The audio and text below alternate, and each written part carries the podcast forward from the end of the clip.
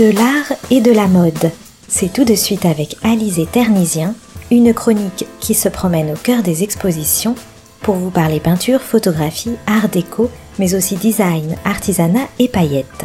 De la touche des plus grands peintres aux robes des grands créateurs, de l'art et de la mode va illuminer votre journée.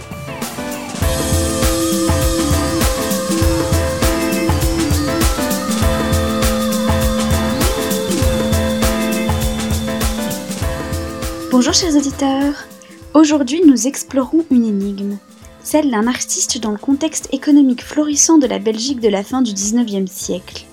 L'énigme d'un artiste qui choisit la voie du refus, préférant le retrait à l'action, s'écartant des images du monde moderne que produisent pourtant à ce moment-là les post-impressionnistes, les peintres réalistes jusqu'aux futuristes, ses contemporains.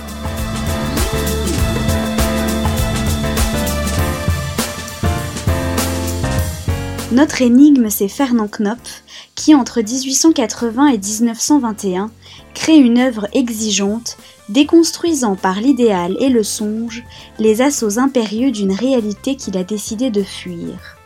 On le dit symboliste et sans nul doute c'est vrai, il appartient à ce climat nostalgique qui fait résonner dans ses chefs-d'œuvre la trace des dieux enfuis. Bien que reconnu internationalement de son vivant, Fernand Knopf subit après sa mort une étrange éclipse. Né dans un milieu aristocratique aisé, Knopf laissa un corpus assez restreint de peintures, dessins, gravures et sculptures.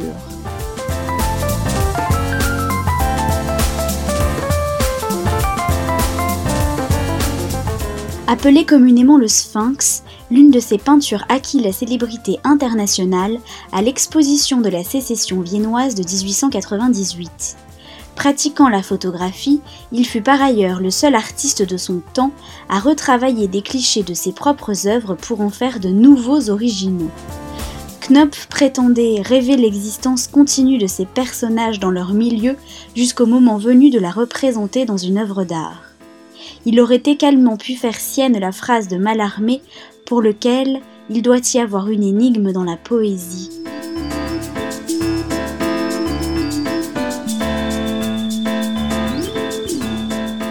En éclairant toutes les problématiques de l'art de Knopf, cette nouvelle exposition parisienne nous rend plus familière son indéchiffrable mise à nu de l'ambiguïté du monde. L'exposition rassemble une centaine de pièces emblématiques de l'esthétique complexe de Fernand Knopf dans une scénographie très bien menée qui fait véritablement pénétrer le visiteur dans l'univers de l'artiste par un portail, retraçant le parcours initiatique de sa fausse demeure qui lui servait d'atelier.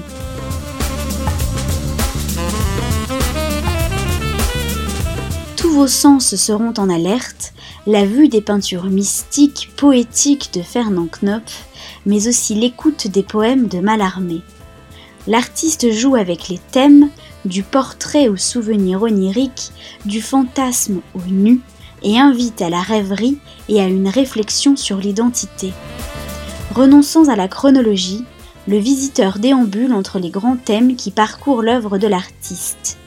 Des paysages aux portraits d'enfants, des rêveries inspirées des primitifs flamands au souvenir de Bruges la morte, des usages complexes de la photographie jusqu'aux mythologies personnelles placées sous le signe d'hypnose.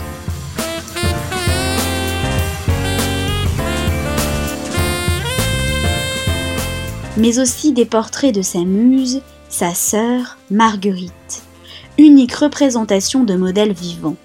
Fernand voue apparemment à sa cadette un amour total, quasiment mystique. Elle pose pour lui jusqu'à son mariage en 1890. Elle donnera par la suite ses traits à toutes ses égéries. Rendez-vous au Petit Palais jusqu'au 17 mars pour découvrir toute une vie de tours et de détours parmi les songes et apparitions de l'univers de Fernand Knopf. Bonne écoute à tous sur Art District.